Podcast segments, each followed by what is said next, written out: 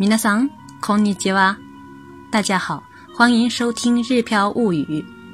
今天是和小易一起学日语特辑一。皆様にありがとうの感謝を。昨日、初めてのネットによる生放送が無事終了しました。以前からどのサイトを利用して放送したらよいのかずっと迷っていました。このせっかくのチャンスを活かして、日本語の語字音図を発音するときの口の形もお見せしたかったのです。そのため、PPT と音声機能しかないサイトや転送スピードが遅いサイトなどを諦め、最終的には再度花椒直播で発信することにしました。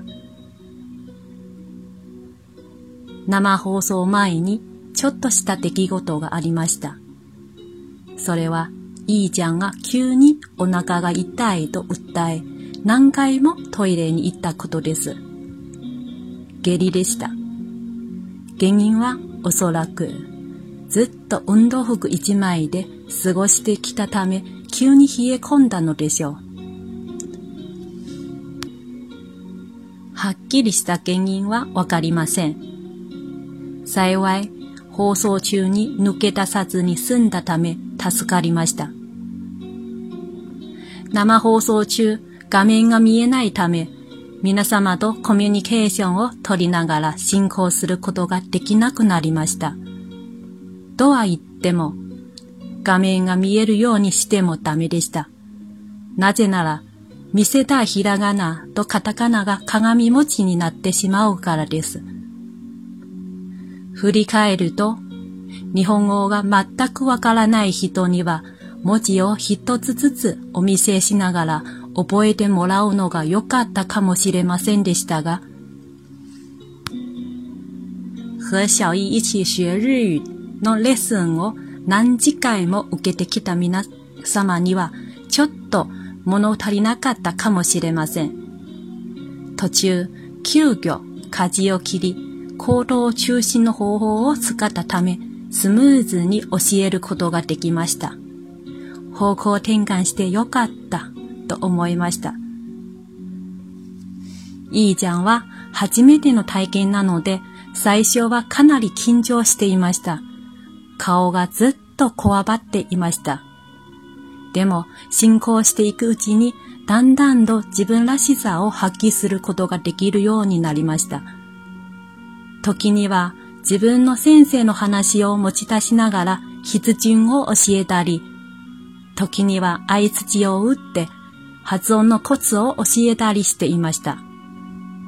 随分成長したという実感が湧いてきました。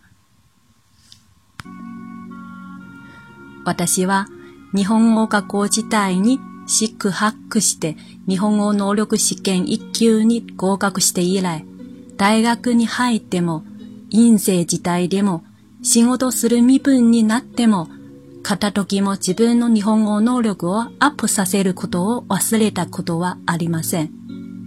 日頃、読書を怠ることはありません。とはいえ、いざ日本語を教える側に立つと、また今までとは違った立場に立って考えなければなりませんでした。そのおかげで以前にも増していろいろな勉強をすることができました。いいちゃんも最初は嫌々ながら番組制作に参加しましたが、今では時々アドバイスをすることができるようになりました。本当に良かったと思います。嬉しい限りです。ずっと和小易一起学日語のレッスンを受けてきた皆様にもありがとうの感謝を言いたい気持ちです。増加しつつあるファンの皆様の支援もあって、ここまで歩むことができました。これからもいい茶の成長を長い目で温かく見守ってください。致日飘物语的粉丝们，昨天第一次网络直播顺利结束了。很久以前就一直烦恼该利用哪个平台来直播才好，也想利用这个难得的机会，让大家看一看日语五十音图发音时的嘴型。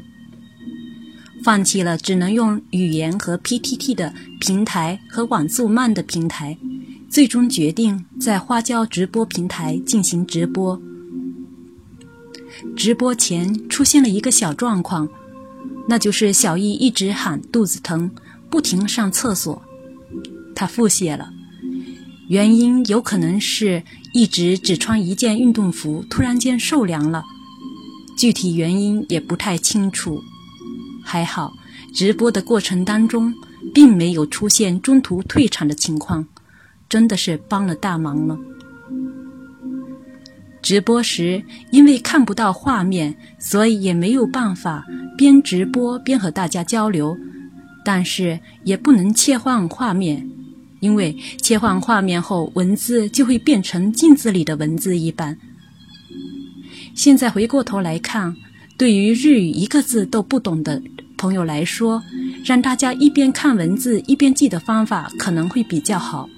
但是对于跟着和小易一起学日语学了这么久的朋友们来说，可能会有不尽兴的感觉。中途紧急调整了方向。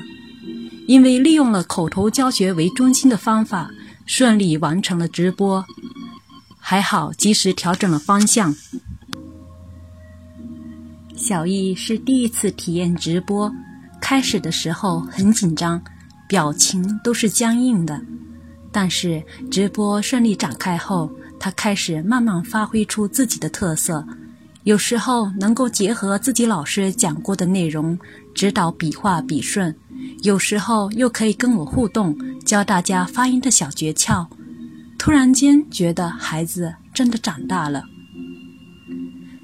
自从我在日语学校时费尽心力通过了日语能力一级考试以后，进入大学、研究生，进而工作之后，时刻也不敢忘记努力提高自己的日语能力，读书更是不敢怠慢。但是，突然站在教的立场上时，又需要站在与以往不同的角度上来考虑问题。也正因如此，学到了比以前更多的东西。小易最初是很不情愿地参加了节目制作的，但是现在时不时就能提出一些好建议，真的感觉很好，非常开心。在这里。想跟和小易一起学日语的朋友们说声谢谢。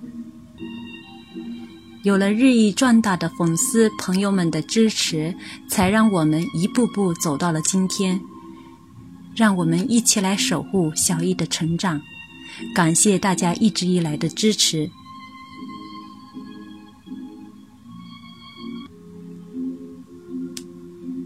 这是我今天上午花了一点时间写下的最对昨天直播的一些感想，全文都用日文来写，同时也附上了中文的翻译。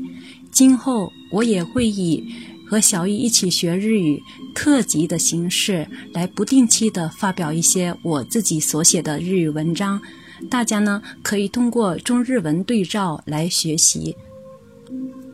或许大家从中也能找到自己学习过的内容。感谢大家的收听，谢谢大家一直以来的支持。それではまたね。